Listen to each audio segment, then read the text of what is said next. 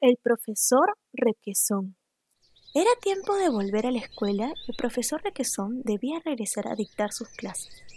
Él, como la mayoría de los ratones del pueblo, había pasado los meses de verano en el campo para disfrutar de su familia. Esa mañana cogió su maleta, metió en ella los libros, las tizas, un trozo de queso, aquel de fuerte olor que era su favorito, y se puso su sombrero se despidió de sus hijos y de su esposa y partió a la ciudad sin más demora. Ya regreso, dijo el alegre profesor, y le dio un beso a cada uno. Llegó a la ciudad y todo estaba silencioso y tranquilo.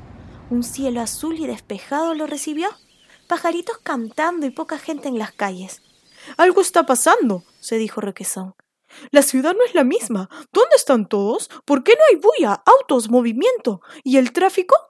Continuó su camino y al llegar a la escuela, el profesor Requesón se sorprendió. ¿Cómo?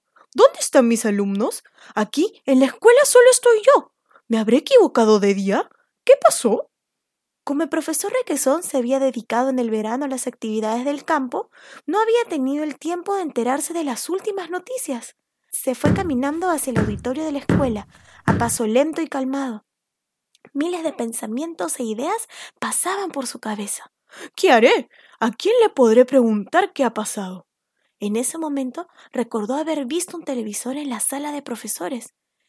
Es momento de informarme, dijo el profesor Requesón. Se dirigió hacia la sala y prendió la televisión. Se sentó y mientras veía las noticias, sus ojos poco a poco se fueron abriendo cada vez más de sorpresa y de asombro.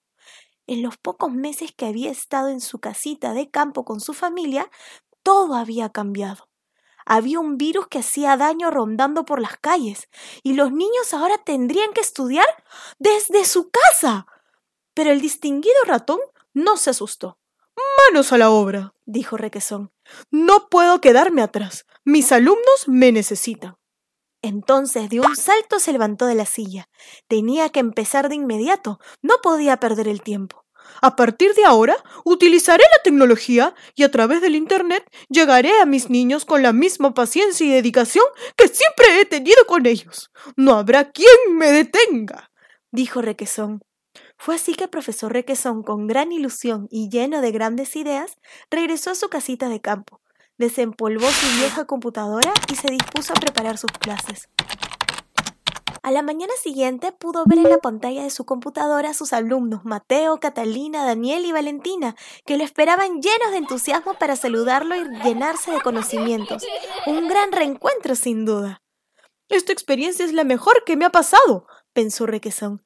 Estoy trabajando desde mi casita en el campo donde disfruto de mi familia y de la naturaleza y, al mismo tiempo, puedo compartir mis clases con los niños. ¡Qué maravilla esto de la tecnología! Un año ha pasado desde entonces. El profesor Requesón volverá al colegio, pero nunca olvidará esos maravillosos momentos en los que, con la ayuda de la tecnología, pudo estar cerca de sus alumnos, a pesar de la distancia. Ahora valora mucho más cada encuentro que tiene con sus alumnos, amigos y familiares de la ciudad.